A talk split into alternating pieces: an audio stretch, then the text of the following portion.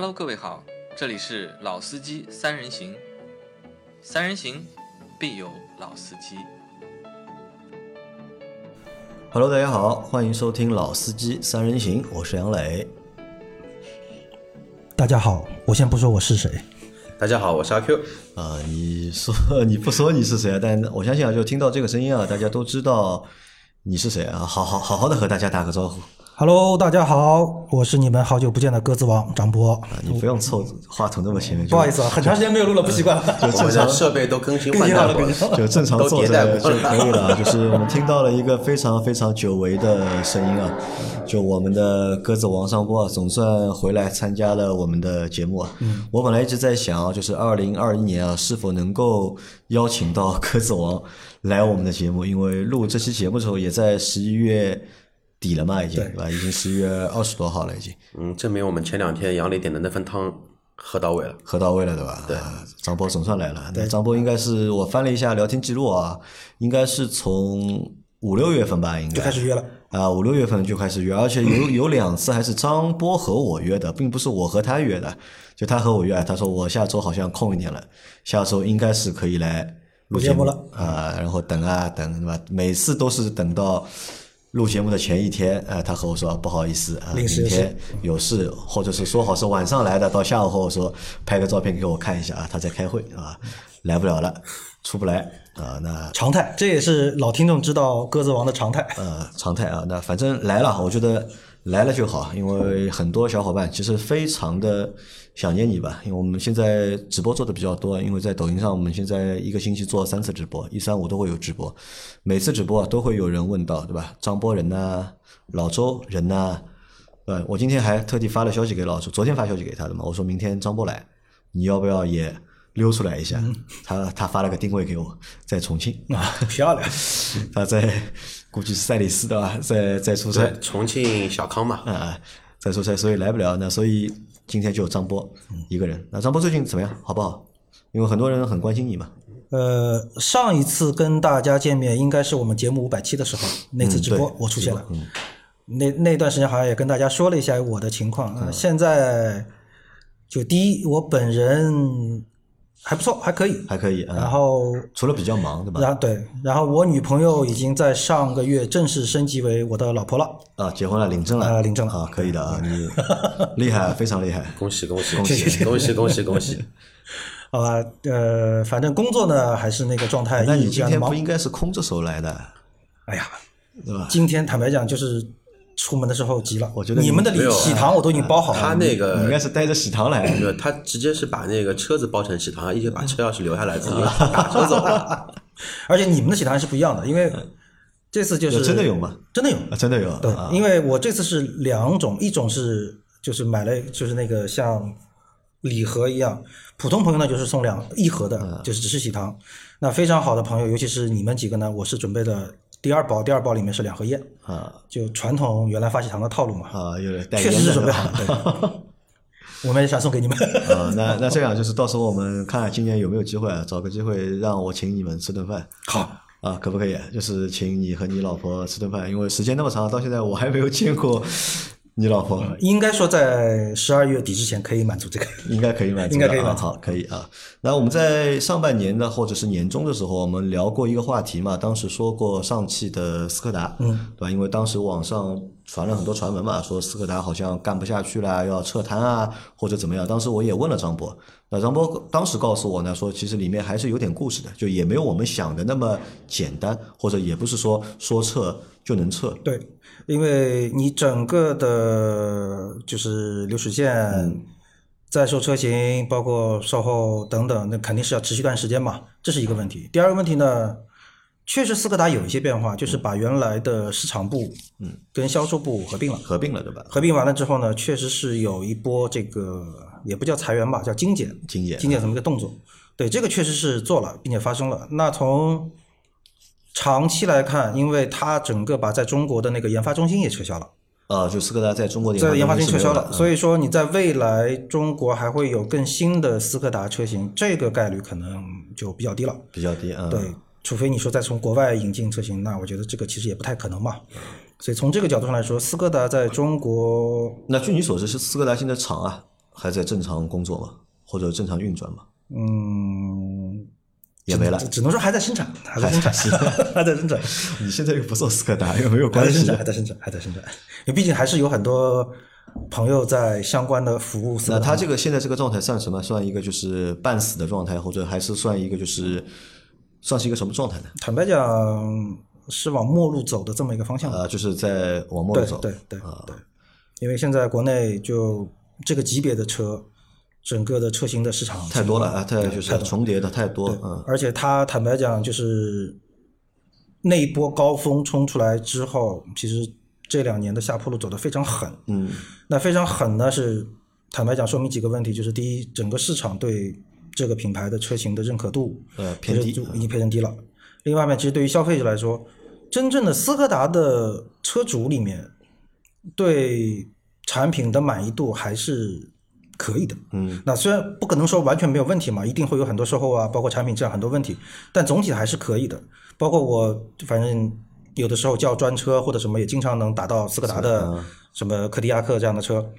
然后其实大家对车还不错，但是毕竟现在不是一个只讲究产品质量到底怎么样，你还是会需要一套的营销的手段，在包括说斯柯达跟大众之间的这样一个关系对吧？对婆媳关系，就就类似于这样的一个关系嘛。啊，但说实话，就是我的看法和你稍微还有点不太一样。那我倒是觉得斯柯达是在在华少数就是品牌知名度和品牌美誉度还不错，但销量非常惨淡的品牌。因为因为你看，就是在中国卖的不好的品牌，其实目前还蛮多的，合资品牌能卖的不好品牌蛮多。但是你说要品牌知名度比较高，然后品牌的美誉度也不低，但就销量就是不好，那可能福特算一个，嗯，对，福特算一个，对吧？然后斯柯达也能够算一对个，但其他的比如说法系车都卖的不太好，但法系车的这个品牌的这个美誉度啊，其实也不太高。对所以这个我就觉得很有意思了。你为什么一个品牌就是其实它的知名度不低，美誉度也不低，哎，但是就是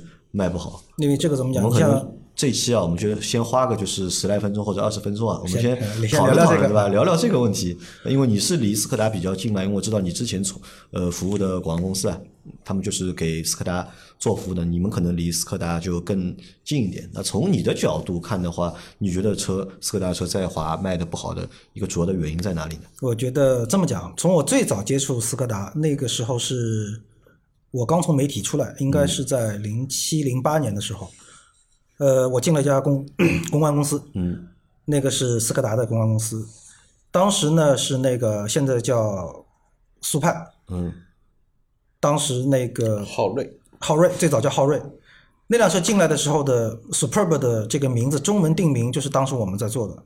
我们那时候就发现一个问题，就是说我们想说昊锐是一个行政级别的车，但是呢，行政、商务这两个词我们被客户要求不能使用。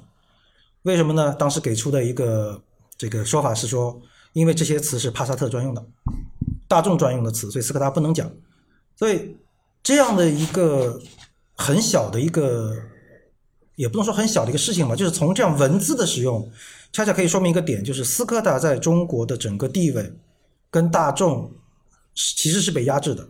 那另外一个，你前面提到的这个美誉度的这个问题，那因为它背后是大众，所以它的美誉度的很多东西，包括什么现在讲德系、什么品质、什么耐用，它是来源于大众。嗯，所以它跟大众的那种关系，就是成也是大众，斯柯达败也是大众，成是因为大众的背书，啊，它背后有大众的影子。对败或者说今年现在的不好，也是因为大众的很多的产品同级别的产品，包括售价定价，包括整个市场营销的策略，包括方法等等，被都会对大众倾斯柯达的很大的对很大的伤害，大概是这么一个情况。所以我觉得，你说包括你刚才讲到的，你像福特，其实福特进中国的时候的美誉度也其实也还不错。嗯，那百年品牌，在包括进中国的时候，福克斯的那一代车型，所以奠定了它的整个品牌的口碑，包括产品当时质量都还不错。一直到当时所谓的断轴那个事情出来之后，因为福特也没有采取一个更积极的一个应对，再加上说这么多年以来，整个福特在新品，就其实在 NDSD 成立之前，福特在华的这个新品的推出又是有问题，整体的生产品生命周期太长。慢慢的之后，大家会觉得啊，这个车又老，再加上说有问题你们不解决，再加上后来有很多所谓的自媒体的发展之后，那些所谓的什么键盘侠啊、这种黑等舆等，论变了，对？对各方面的东西才造变成了说啊，福特在今天似乎已经离开了大家的选择清单。呃，但前面张波说到斯柯达的成功也好，失败也好，就是和大众有蛮大的关系，对吧？因为他们在同一个集团下面。但是我在想，就在同一个集团下面，好几个品牌的，在中国的话，比如通用，通用下面有雪佛兰、别克和凯迪拉克。那其实我看在通用下面三个品牌啊，他们好像就是共存的这个关系啊，或者是共生的这个关系，其实还是蛮还是蛮和谐的，对吧？你看雪佛兰作为一个相对来说低阶一些的品牌，那别克作为一个相对主打的一个品牌，那凯迪拉克算作一个就是豪华的品牌，它有低、中、高三个定位，那我觉得还是能够很和谐的，就是去共存嘛。那在大众下面呢，大众下面呢是有奥迪，对吧？有大众，对吧？也有斯柯达。那其实我看就是斯柯达，那其实也算是一个就是相对低阶的一个品牌的，当中的话是大众，然后在上面是奥迪。那同样也是低中高。那为什么在大众的这个低中高里面，哎，斯柯达好像就被当中的这个大众好像压得比较惨，或者呃活不下去？呃，应该是这么讲，就说你看通用，通用其实三个品牌子品牌下面的产品系列，嗯，彼此之间的区隔还是有，就不管在这个子品牌体现的调性，比方说凯迪拉克，那这个所谓的美系豪华的这个概念，包括雪佛兰从那个迈锐宝以及之前的开车开始民用的概念，包括你说别克，别克你说以 G 二八大旗舰为主，包括整个说偏到这个比较中级的这个产品定位，包括客群定位，就是这个还是有。但是我们反过来看斯柯达，斯柯达的产品系列其实跟大众的产品系列的重叠度啊，没有错开，对吧？在太高。但其实你看，在早期的话，我觉得好像还不一样。就斯柯达刚进中国的时候，那前一个十年，相对来说，它的一个产品线和就是大众的产品线，其实还是有那么一点点的错开的。因为当时斯柯达，我记得话就是对卖的最好那款就是明锐嘛，对，一台就是 A 级的，就是轿车。对，那那个时候上汽大众好像是没有 A 级轿车的。对，其实这东西也就要把时间纬度再拉回到一零年前的一个年代了，因为当年的话呢，就是说上汽那个那个那个时候还不叫上汽吧，叫上海大众。上海上海大众大众的话，当年它的系列低阶的高尔停产了，嗯，Polo 车太小卖不动，进情进取三厢两厢，不管不管你怎么翻花头都卖不好。那么它整个的 A 零级 A 级的市场可以说是空白的。空白的哎然后的话呢，B 级车只有一台老当益壮的帕萨特 B 五，B 五的话变成领域，再改成新领域。其实大众的话，当年是被压制了，应该有十年没有任何的新的品种的车型引进来过。然后的话呢，那会儿的话，斯柯达正好是卡在了这么一个空档期对。然后的话呢，他又打着是上海大众。就其实我倒认为什么，因为我可能不是媒体，当年不是在媒体那一块的，但是我的主观的感觉是什么呢？大众在当年的定位就已经把斯柯达定位成大众的一款 A 级车来做，所以说它那时候的售价，包括之后零九年之后朗逸上市之后，你去看同配置同动力，斯柯达的售价其实比比朗逸要高高八千到一万。那这么一来的话，它跟雪佛兰的风格又不一样。Shelby 的话，它不管是你哪怕二零二一年来说，你同平台的克鲁泽跟英朗这两个车差价它还是有，它再便宜还能差个万把来块钱。但是你再反观斯柯达跟那个，我们就说明锐跟那个朗逸吧，都是 MQB 的一个平台。对。但是你现在去看明锐，本质上跟朗逸有什么大的差异？一个掀背，一个不是掀背，但你说内装定价都没什么大的区别，也也就是说，十又过了十年之后，当这个市场的一个饱和度逐步增增加的时候，它并没有把自己的定位清晰的认知到我现在该往哪里走，而是说我还是在跟大众、跟一汽、跟上汽同时在抢那一个饭碗在。对，而且如果说你产品拉不开差别，然后你的价格也拉不开差别的话，那对于一个消费者，我同样是买大众，我为什么不买大众，而要去买一个大众的所谓副牌斯柯达？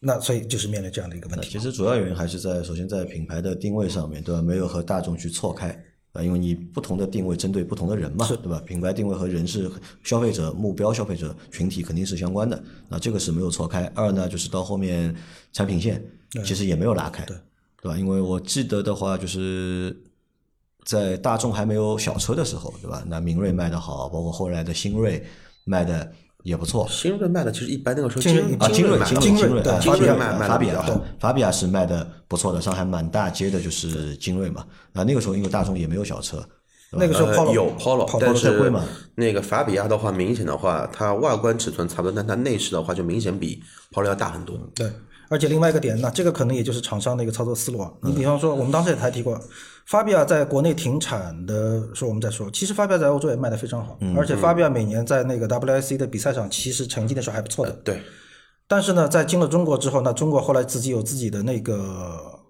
越野赛之后，就场地赛之后，很明显的是以 Polo 作为一个主销车、主打车型去参赛。那在这个情况下，那你法比亚的存在其实是一个很尴尬的一个东西嘛？那就像的刚才像阿 Q 说的，你虽然说在产品上多少会有些区别，但第一同级别，第二个价格区间拉开的也并不是太大。另外一个点，国内又是以 Polo 上汽大众又是以 Polo 为一个主打产品，那法比亚慢慢就必然会受到冲击影响。同级别的产品，你很难就怎么说？你用两个手彼此打自己，很尴尬。那所以把法比亚砍掉了。但是你法比亚砍掉之后，那斯柯达接下来的产品线是不是能跟大众是形成一个互补的关系？嗯，不管是在产品级别上，还是在产品价格上，那这样的话你是整体占领更多市场嘛？嗯，但突然发现后来就是开始是彼此兄弟间开始去竞争了，对残杀了，你这个就很讨厌了。而且这个我觉得也是大众可能在之前啊，最早在早十年之前，大众大众做对了一件事情，但是在近十年里面呢，大众呢又忽略了这件事情，什么呢？就我们有一句话叫做大众说是他是要什么多生儿子。好打架，嗯，对吧？车型非常多，对吧？因为不首先有南北大众，然后车型又多，哎，那给用户的选择的余地啊非常大，对吧？你绕来绕去，我只要在大众里面，我总能够选到一款你喜欢的车型。那这个是可能在十年之前大众就是玩的这样的一个套路，但是近十年好像这个战略被他们忽略了，或者是忽视了，反而是日企，就那些就是日本品牌，对吧？丰田也好，本田也好，就把这个东西啊就发扬光大。同一个车型，对吧？它还要帮你南北各拉一台出来。我觉得一半对一半不对吧？就是说，我是这么来分析的，因为其实大众直到现在还是在采取多生儿子好打架这么一个战战略，不然的话，它不会把南北大众的大众品牌的一个车型高度同质化，对，但平台但我们要这么想，近十同用在里年头。近十年大众新增了多少车型呢？对吧？近十年大众新增了多少车型？屈指可数。但是你看一下丰田，看一下本田，在近十年多出来的车型肯定是会比大众更多，因为你本身如果要研发一个新的车型进来。出来，或者是引进一个新的车型来，肯定是难度比较大的嘛。那在这种情况下，再把一个现有的一个车型卖的还不错的一个车型，你把它砍掉，那这个就是减了嘛，对吧？这个你本来就不加，你还在减，那这个也导致就整体的，就你看，不但是斯柯达，你看斯柯达现在是慢慢的不行了，对吧？你看大众也同样道理嘛，因为大众就今年的销量和去年的销量和前年的销量去比较的话，其实已经可以看到有一个非常明显的就是下降或者是增量的一个放缓。这个事情这这么讲，就多生儿子好打架是对的，但你不能先多生儿子，儿子之间先对打嘛。你这个自我消耗这个太大了之后，你要出去打别人的这个势头必然就会受影响嘛。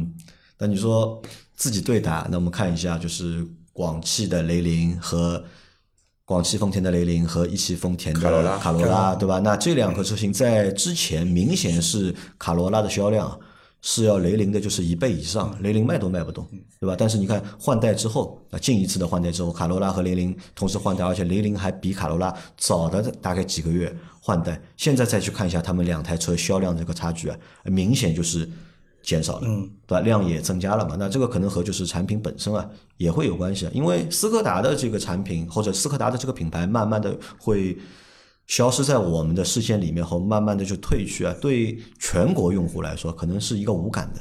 对，对全国用户来说可能是无感，但是对上海用户来说，因为斯柯达嘛，毕竟是在上海上汽大众下面的嘛，对上海的用户来说，多多少少啊，其实是会有那么一点点的，就是惋惜。坦白讲，这个惋惜更多的可能就是与车相关的行业的人会有惋惜，尤其是我们这个就是曾经一直看到过它、服务过它的人会有惋惜。对于消费者来说，其实你有一个斯柯达还是一个什么柯达或者怎么样，呃，并不重要。其实这个我觉得你小看了。你前面说的为为什么？我告诉你就斯柯达明锐这台车啊，就是上海很多的就工薪阶层啊，上海很多工薪阶层第一台车，要么就是那个就是别克的凯越，要么呢就是斯柯达的明锐。嗯，其实很多的上海工薪阶层的第一台车就是这个，还是我爸爸妈妈那一辈，还不是我们那一辈，因为到我们那一辈就是那个车其实已经不稀奇了，已经在当年就是我父母那一代，对吧？他们手上有点钱想买车，那么贵的买不起，对吧？那么便宜的呢又看不上。那其实你看我我家有第一台车，我娘娘我有个姑姑嘛，我的小姑第一台车就是斯柯达，她开了老长时间。那包括就是那个时候老周，老周当时不是也买过那个明锐嘛，对吧？虽然明锐不是他的第一台车，是他的第二台车，因为他第一台车是一台小的派利奥，对吧？那他对那台车其实因为老周那么大的个子嘛，做一台派利奥其实是的确小了点。那后来他买了明锐，哎，他其实明锐那台车可能是老周那么多年开的比较时间长的一台车，他对那台车其实哎也是有感情的。那这个从就是用户对产品的情感来说的话，可能上海用户。品牌也好，产品也好，对这个品牌多多少少是有那么一点点惋惜的。对，那可能只能说是对于曾经既有用户来说会有这样的感觉，但是你对于现在新的用户来说，嗯，就我反正就是这么多预算，我市场有这么多选择的车，多一个品牌少一个品牌，真的无所谓，没有太多的。那我们在老秦汽油杂谈的付费节目里面，我们曾经聊过一期斯柯达，当中有一部分是这样的，就我们说到，就是如果要把斯柯达救回来。对，如果要把斯柯达救回来的话，对吧？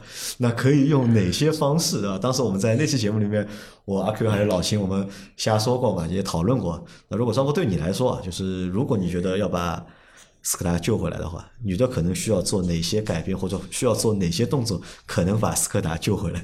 我觉得要把斯柯达救回来，最根本的一个问题就是你的产品到底是会有哪些哪些产品？嗯，因为你说产品质量或者怎么样，都都是大众嘛，没什么好多讲的。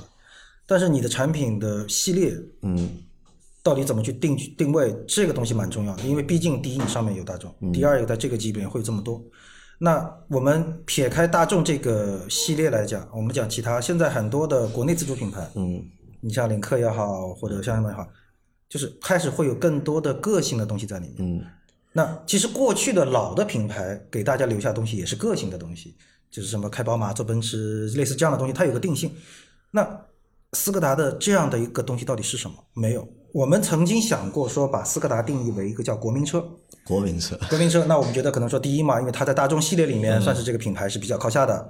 第二一个理论上来说，它的售价应该要比大众同系列的同级别的产品要便宜。那就像你刚才讲的一个问题，就大家可能第一台车都会以这样斯柯达的这辆车来，那把它定义为一个国民车。但是如果定义为革命国民车的话，那你的整个产品系列的布局，包括你的售价的制定，包括你在集团内的这个地位，包括跟精品到底怎么打，同样最后决定了你到底会上哪些配置等等，这是一个非常战略性的东西。坦白讲，很难说是某一点解决了，说就能把它救回来。就非常难的吧？难，我倒觉得那个真的要把斯柯达给救回来，可以跟他的那个金主爸爸的那学一下，跟上汽乘用乘用车学一下。现在因为其实荣威跟名爵，其实当年那个从上汽从南汽那边把名爵把这个坑爹货弄过来之后，这的话也有一段时间高度同质化。嗯，对，荣威五五零跟 M 跟 M M 跟那个 MG 六。包括那个叫什么 MG 七跟那个荣威七五零，那个稍微有一些小区别了。然后你再看，就是说当时这四款车型基本上都一模一样。嗯。但是的话呢，同质化了这么久，到现在看的话，到现在名爵和荣威完全是两个品牌了。而且的话呢，荣威的话也衍生出来了 R 品牌。对，啊，其实就是说要跟它的金主爸爸这方面去学一下，怎么样去把这个。这个这个精彩的程度啊，重新再撰写一下。但这个呢，我们又要讲到这个，就是说荣威跟名爵的最早在英国的区别。其实名爵是偏运动的，嗯，对，荣威是偏所谓的什么行政商务驾驭等等。荣威是中国人编出来的，对吧？就类似呢，就类似这个感觉嘛。但是名爵确实在英国就是一个以运动、有年轻的，有这个基因在的。对，因为我记得当时好像名爵七上市的时候。然后我就媒体采访过当时他们一些英国的专家嘛，然后他们在说，在英国曾经的年轻人心目当中，能够买到一台名爵的一个小跑车或者怎么样，是一个梦想的事情。所以你说那到今天呢，你再看荣威和名爵，或者说现在的今天的名爵更年轻、更潮流、更运动，其实恰恰回到了它原来名爵最早的样子。但是坦白讲，你讲回斯柯达，斯柯达到底是什么？啊，对，斯柯达到底是斯柯到底是什么哦那你在荣威很简单，荣威现在就是网约车，对吧？网约车就是荣威，对吧？然后呢，就是名爵是什么呢？名爵是就是年轻用户的就是第一台车，或者是年轻用户的一个就是玩具，对吧？那可能我买不起领克，如果我买不起领克的话，哎，那我可以选择就是名爵，因为比如说。今年新出的那个名爵 M G 五 M G 六都买了不错对吧？那这个车就非常不错，一上市，而且你看，名爵六上市之后，其实还搞了很多操蛋的那些就是营销，对吧？被我们吐槽了好多次，被被大家吐槽嘛。但名爵五上市之后，也没看它做什么动作，但销量很稳啊，每个月万马台。呃也也做的也做的，只只不过这个大数据把你给杀出来，他认为你不是这个目标群体，哦看不到了推给你对吧看到了，对，就看不见了。他还是推给我的。就给你啊，你还看到过名爵五的，所以这个就是我大数据的从来没看到什么？他是大数据的前科群。什么跟那个思域比加速啊还是有啊哎，对，还是改有很多还是搞这一套了很多。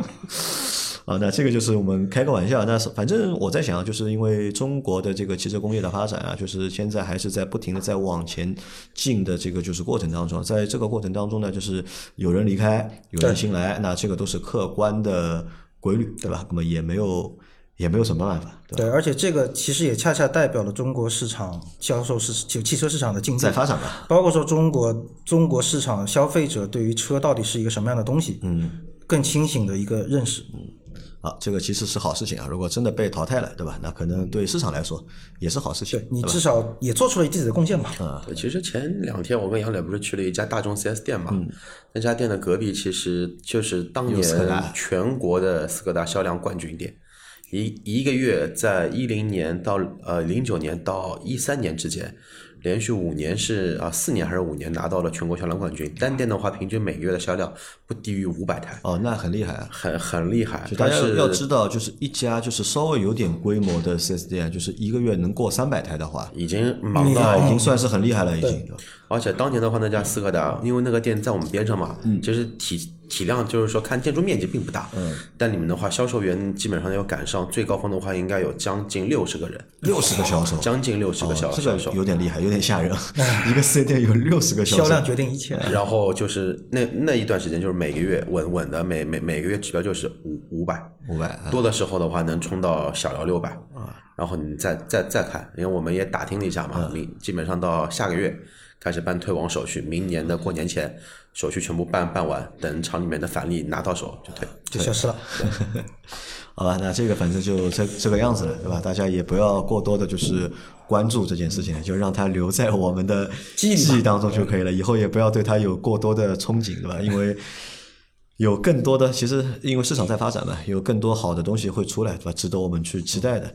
啊，那这个是一部分。本来这个内容会会放在今年的年中或者是上半年的时候，对吧？会让一下拖到年底了啊、那现在再来说的话，其实已经没有感觉了。对对对吧？当时我们做一期这个节目，我们做都做了一个多小时，但现在可能就花个十五分钟，对吧？就能够把这个事，情就其实也是聊完了。好事情，因为大众在中国它并不只是说一一个品牌消失了，这之之前其实他也信心满满的把那个叫什么的，把那个西亚特，嗯，西雅特，对，当年多少红红火火，对，对吧？全这就这么小众的一个品牌，而且这么小众的一个车型，又是跟 GTI 同速同溯源的这么一个车型，全国人民大家长都有知道有有有有西亚特这这么一款车，两年不到没了。凉凉了。啊，凉凉。好，那张波现在在干嘛？还是在广告公司？对，依然在广告公司，呃，现在服务哪家客户？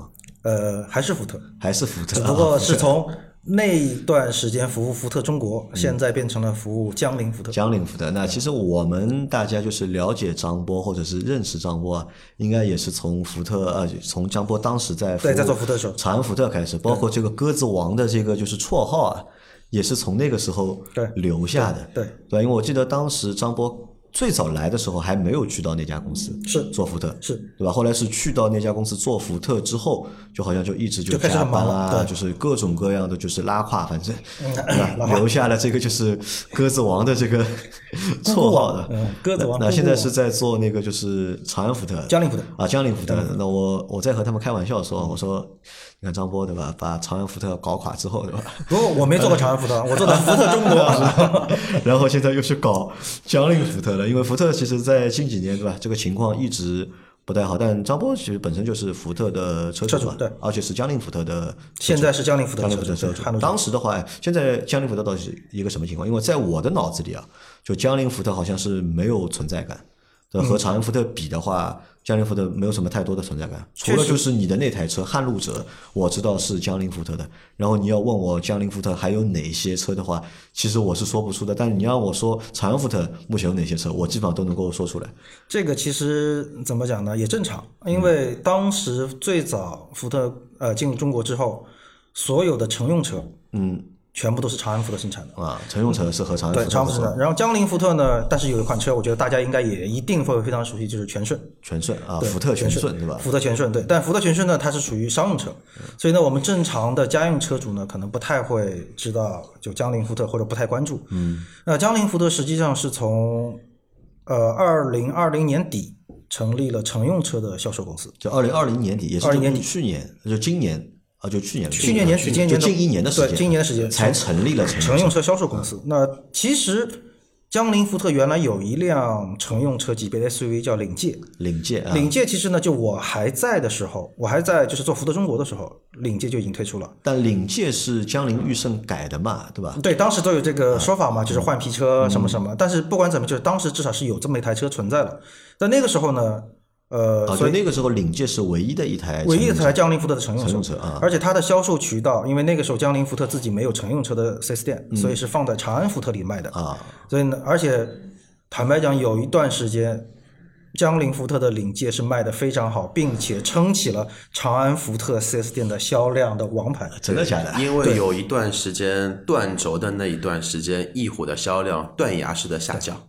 啊，不是不是，不大概不大概，呃，有关系的。不不太大翼虎在断轴的那后来大概一年左右，领界就上市了。领界才是近两年才上市的，没有领界上，上市一七一八上的，一七左右上呃，的。肯定不是，肯定不是，呃，想，你印象肯定不是。领界是我和老老周还是老倪啊，我们是在哪一届的车展上一八年看？一八年的时候，领界是一八年上的啊，对，一八年但确实是当时的领界断对轴的话要再早了嘛，对，断轴再早，但是领界确实在当时的整个长安的体系里面，嗯因为当时长安其实也没有什么太多的新品了嘛，长安其实你看，长安真正长安福特卖的不好啊，其实还是从就是因为开始已经开始卖的不好了嘛，后来真正卖的不好，我觉得是从那个福克斯啊，就福克斯上的时候，呃，我觉得开始啊真的看见它啊，开始越来越不好了。其实杨磊对于福特的关注比张波肯定少，比我肯定也要少。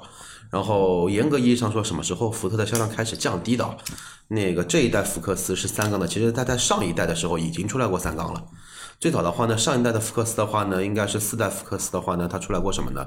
出来过一个 1.0T 的三缸作为主推，后来推不动，再上了1.6的四缸，然后销量的话再慢慢在复苏，复苏到那一会儿的话呢，他又做做四把冯把蒙迪欧改了一个马丁脸嘛，对吧？不是那个不是马丁脸，那个叫马驴脸，就是马跟驴分不清楚的脸，然后就然后内饰动力完全没有改，然后就改了一个旋钮式的换换挡。从那从那一代开始的蒙迪欧加上福克斯的那一段的销量的回升开始，就一直开始往下面再走。对，这次的话呢，福克斯上三缸只不过是把上一代的产品的销量的颓废的去形式嘛延续到现在而已。因为我记得我们在做这个节目开始有那个销量排行节目开始的话，我当时我有深刻印象的，因为当时我知道长安福特哪台车卖的最好呢？是福睿斯。嗯，福睿斯那个时候一个月能卖七千多台。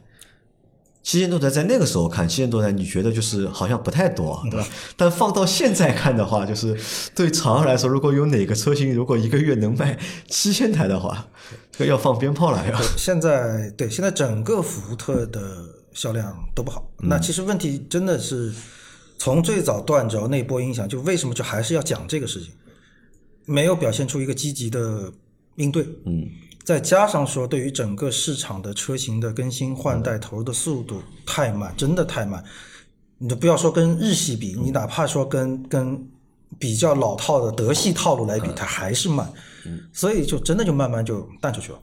那所以回到江铃江铃福特，啊所以说从那一年的领界出来之后卖的还不错之后呢，然后今年成立了这个销售公司之后，那三月份其实出了款新车，叫领域，领域。领域也是一个有六座，呃，这个车好像你当时和我说过，嗯对这个车，那这个车出来之后呢，其实应该说市场情况还可以，但是呢，同步呢，它又面对一个什么问题呢？因为乘用车公司新成立，所以呢，它的整个 4S 店是跟长安福特做切割了。嗯，但是呢，并不是说在江铃福特的 4S 店见到多少家规模之后再做切割，而是还没有店的时候，就直接切出来了。直接就已经准备在做切割这个动作了。那这个时候呢，三月份的时候，其实领域推出的时候，江铃福特大概在全中国的 4S 店是很少个位数，个位个位数那么对少啊？，因为是完全重建的系统。嗯，但确实呢，说江铃福特的 4S 店在在今年来说，它是福特全球最新的标准，所以它的店跟长安福特 4S 店比还是不一样，包括门头的设计啊，包括内部装修风格都不一样。但因为你是一个从零开始嘛，嗯，所以店也少，大家看不到车，这是第一个点。第二个点，那我个人是觉得啊，江铃福特在今年做领域做乘用车的时候，其实忽视了一个问题，没有做品牌。那这个呢，又要讲到一个就是合资公司的这么一个老套路上去，就是品牌到底是什么？嗯，对于江铃福特来说，品牌呢当然就是品福特嘛。嗯，似乎做品牌的动作应该是由你福特母公就是母品牌来做对，嗯或者说福特中国来做对你们福特中国来做。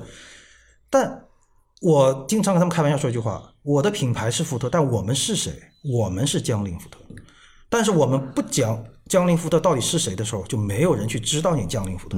一讲到福特出款新车啊，可能就是长福系，我到长福的 4S 店去了。去了之后，我发现啊，没长安车，那可能又被那边的销售拦下来截流了、截胡了。那这样的情况就是品牌也不做，然后 4S 店又是一个新的成渠道的一个渠道，再加上说当时的整个市场的投放、媒介投放的这个策略，可能多少又是有一些问题，所以其实导致说江铃福特在二零二一年至少到目前为止，等于是做的很一般吧。那这个我觉得也是什么，也是中国的一个特色吧，对吧？很多品牌在进到中国之后，其实品牌是进来了，但是车型是割裂的嘛，对吧？可能是这个一汽，对吧？一汽的丰田卖这几台车，对吧？广汽的丰田卖另外几台车，那时间长了之后，可能用户会搞不清楚。同样问题套在长安上面，其实也是这个样子嘛。你有长安福特，你还有那个就是江铃的福特。那你江铃福特如果没车的话也就算了，但我们可能传统意义上我们就会觉得，哎，乘用车啊、都是长安福特的。对都是长安福特但哪天你江铃福特开始做乘用车了，但是你又不让别人知道你做了对消费者来说，可能我的脑子里还是只有长安福特。是的是的是的我跑去店里面看来看去，还是这几张老面孔。是的。那即使你和我之前说过有哪哪些车，哎，我看看这个店里没有嘛，对啊，或者我都找不到你的店那就，不了了之了嘛。对，就没有了，就过去了。所以江铃福特今年真的是做的蛮坎坷的。但这个我觉得也会比较难啊。你看，因为车越来越难卖了嘛，对吧？车越来越难卖，这个就是在二十年之前啊，可能就是你开四 S 店，这是一个很赚钱的就是生意。但是跑到到今年来看的话，就能够撑下去的四 S 店，对吧？或者能够撑下去的这些经销商集团，对吧？都是有实力的。对但是他们有时现在这个时间段呢，他们会变得就是更加的谨慎嘛，会更谨慎，然后再去开接新的牌子，或者是开新的店，对他们来说好像也是会要动下脑筋，对吧？看看到底这个事情做还是不做。那我相信江铃福特如果现在要重新要去开四 S 店，要搭建它的一个经销商的网络，对他来说应该难度应该也会很大。对，江铃福特今年其实从年头开始，其实一直现在做的一个比较重的工作呢，就是所谓的投资人会议。嗯，那就是希望有更多的人来开店嘛。啊，经销商啊对，包括说呢，其实江铃福特的经销商有一大批原来是江铃乘用车的嗯经销商，经销商然后呢，哎，觉得开做了乘用车了，那也投一家这个乘用车的店，再加上有些其他的投资人等等。但是呢，确实是有一个问题，就是我们现在到今天发现一个问题，就是我们刚刚就今年上半年的一些 4S 店成立之后的培训的店总啊、销售啊，离职率很高。离职率高，离职率高。为什么呢？就是确实说，嗯，就说的很赤裸裸一点，就是卖不出车嘛，嗯，没有提成嘛，钱少嘛，那我就走了嘛。嗯那这个问题，你说是真的是产品有问题吗？我们从领域的产品本身来说，似乎这个问题不成立，不是因为产品带来的。那背后的原因是什么？那无非讲渠道再建是一个问题，嗯但更多的就是你的品牌，你你的品牌的这个传播弱于你的车型的传播。但是我们大家现在就我有的时候经常开玩笑说啊，我们大家同样买手机，嗯，同样配置、同样硬件的手机，一个是苹果卖你一万，另外一个可能我不要说华为啊，可能就是什么 vivo、OPPO 这样的手机卖你四千，嗯，对，OPPO 确实有自己的客群，嗯，苹果也有自己的忠实客群，但是中间有一部分犹疑的人的时候，当我不知道你的这个品牌还不错的时候，那我肯定选择一个我熟的品牌嘛，我就选了苹果。所以那对于江铃福特就是同样的现在一个问题，车看来还不错，产品硬件还可以，但是品牌不被人知道。嗯，在同样的情况下呢，我一定会选一个我更放心的，因为谁都不想说我掏了几十万做一个小白鼠嘛，最后来印证你的不好。基于这样的问题，所以导致现在江铃福特其实做的还是有点坎坷。有点坎坷，那我觉得坎坷是对了，就坎坷是正常的，因为目前中国这个车市啊，这个竞争之激烈，对吧？或者之惨烈，对吧？可能任何一个国家都没有像中国车市竞争的那么激烈，所以你要重新。江铃福特要重新做这个事情，的确会很难啊。那现在有几台车呢？就两台，呃，现在基本上来说呢，如果大家去江铃福特 4S 店，可以看到四辆车，有四台车，一辆领域，领域，嗯，一辆撼路者，嗯一辆 MPV 的那个 Trail，还有一辆就是领界。领界，啊，基本现在就是四台车。但是呢，回到我们节目刚开始讲的斯柯达的这个事情，我来讲一讲江铃福特的事情。就是呃，福特其实在今年的四五月份，就是福特整个品牌做了一个大的一个架构调整。嗯。然后呢，把乘用车、呃商用车这块做了一个很明显的一个区隔。江铃福特现在虽然是乘用车销售公司，但是呢是被归于到了江铃商用车的这个领域里面。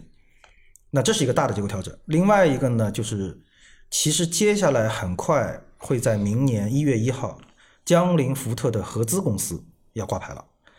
那这个一旦挂牌之后，意味什么呢？意味在中国，福特在中国的两大伙伴长福跟江福的地位是完全平等了。它会变平的，嗯变平等。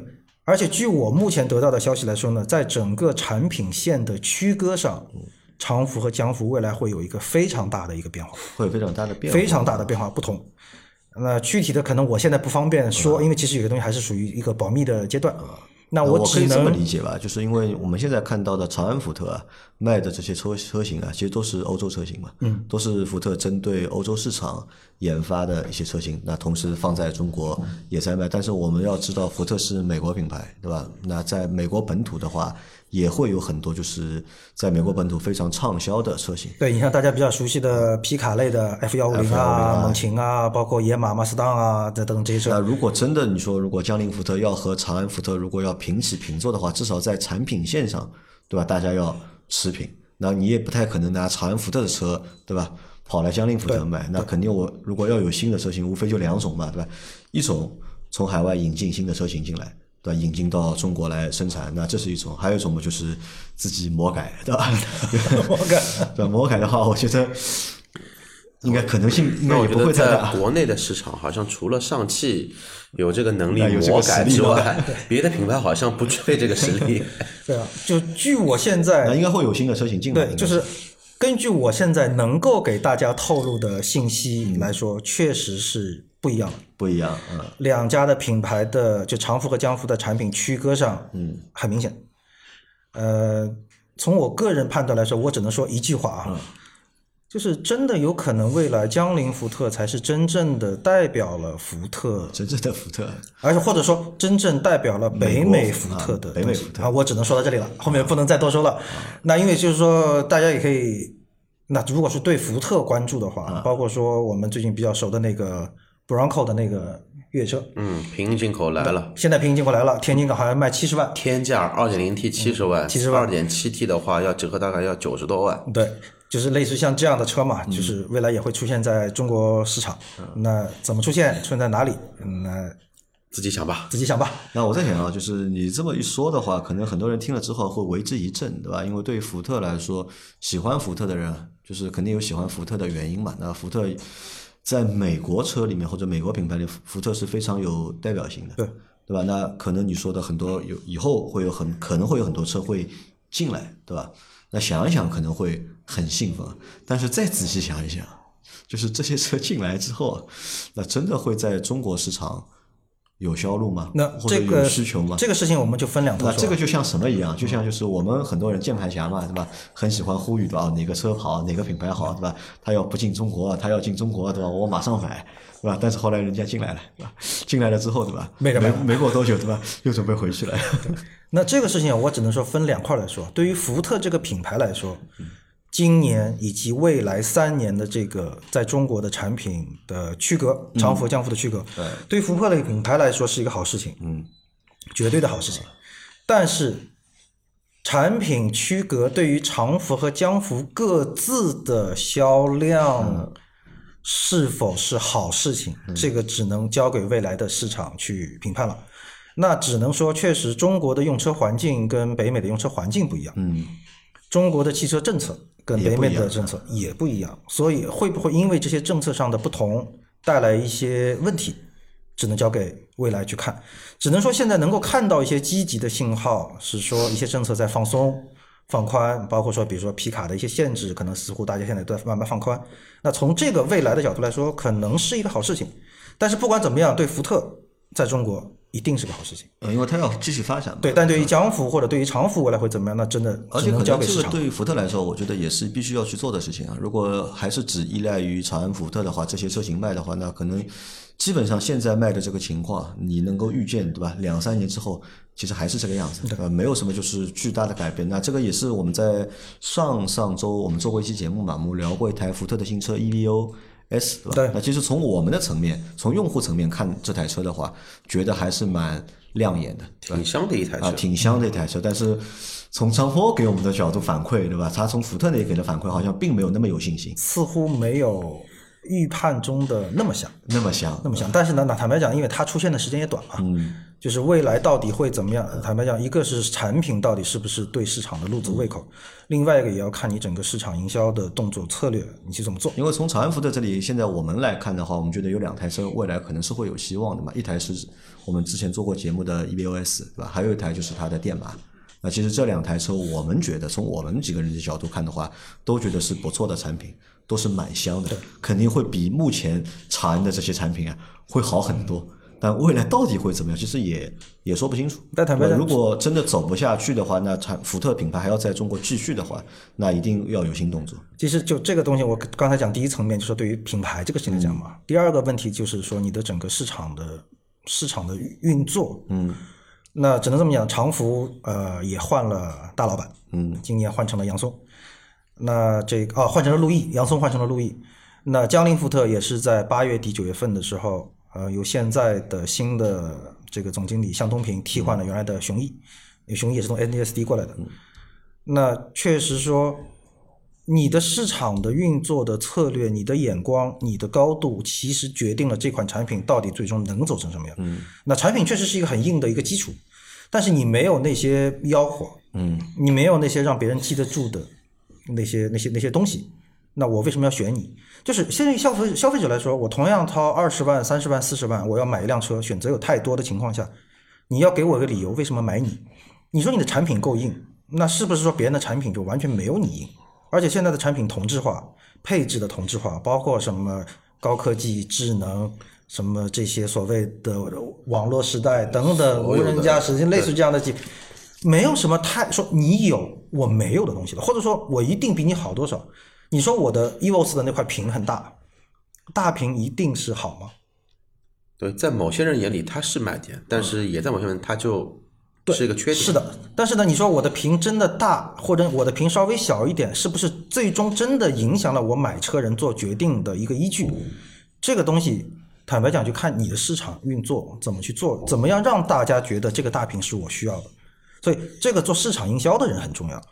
那江铃福特这一次就是九月份新入职的这个总经理向东平，原来也是上汽的，上汽大众的出来的，所以应该说，至少到目前为止，他的很多思想、很多策略性的东西、思路上面的东西，确实跟原来老的福特的有体系不一样了，嗯天翻地覆的区别。尤其跟原来可能前一段时间上半年的江铃福特来说，真的是一个天翻覆地的变化。所以，整个市场的运作的策略、思路、动作都会有不一样。之后，再加上说，其实到今年年底，呃，江铃福特基本上在国内应该是有将近一百九十几家店，呃，开设出来，并且可以投入正常的这个销售状态。啊，从个位数已经变成一百九十多家了，对对对这所以个速度还蛮快的。而且在这个数字，这我说的这个数字还不包括二网，就是所谓的那些二级供应商，就那个，那那个现在的整个建设的速度也在加紧，所以我个人应该是这么说，对于江铃福特品牌未来三年，不管是从当家人的这个思路，包括说渠道的发展的速度，以及说产品的不同来说，其实我对江铃福特未来三年还是会抱继续抱一点希望，啊，你觉得会有希望？我还是会抱希望。对啊，阿坤觉得呢？做得出吗？江铃福特？哎，我前面在想一个问题啊，因为刚刚我们的那个张波说了，那个会把长安福特跟江铃福特嘛，基本上就是那个划开来了嘛。那用杨磊的话说，等于说是长安做的都是欧系的福特。如果说美系的福特真的是放到了中国来卖，是不是有市场？那我的印象里面啊，其实能有重磅的一个深水炸弹的，其实就是那一台烈马。因为烈马因为烈马的话，你要知道那一台车在美国的话，订单已经排了很夸张的，基本上已经排到应该是十六万台的订单，还没有生产。这个是在北美的市场。当然，啊，中国跟北美有本质的区别在里头。但是的话呢，按照现在江铃体系的一个定价来说，只要它定价没有现在的江铃这么江铃，我认为市场还是很可观的。因为现在江铃福特的话呢，有很多车就叫好不叫座的，比如说你从来不会关关关关注的一台 MPV 途锐欧，嗯，途锐。欧欧洲连续四年还是五年的最佳欧洲 MPV，车身的坐姿开的一个姿态，基本上跟什么车很像？跟大众的 T 五，就是那个 Multi One，那个车是属于同一类型的车。但是的话呢，他进中国的那那一会儿，他做了一件非常二逼的事情，一台商务车在两年的市场营销中，它只有手动挡。对，商务车，谁会买？谁谁会去买个手排的车？但是呢，它又给你一个同级别没有的配置，它的后轴是空气悬挂。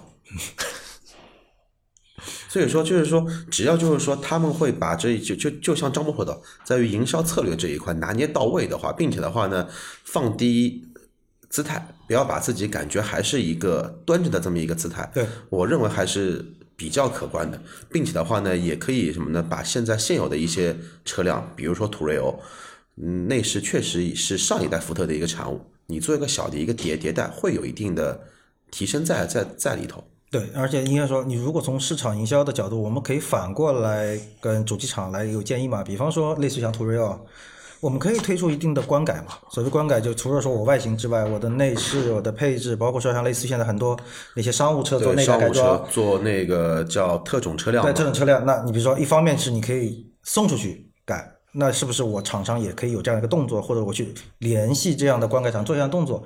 那等于是把途锐欧的这个车的整个定位讲清楚嘛？就还是那问题，你到底是谁？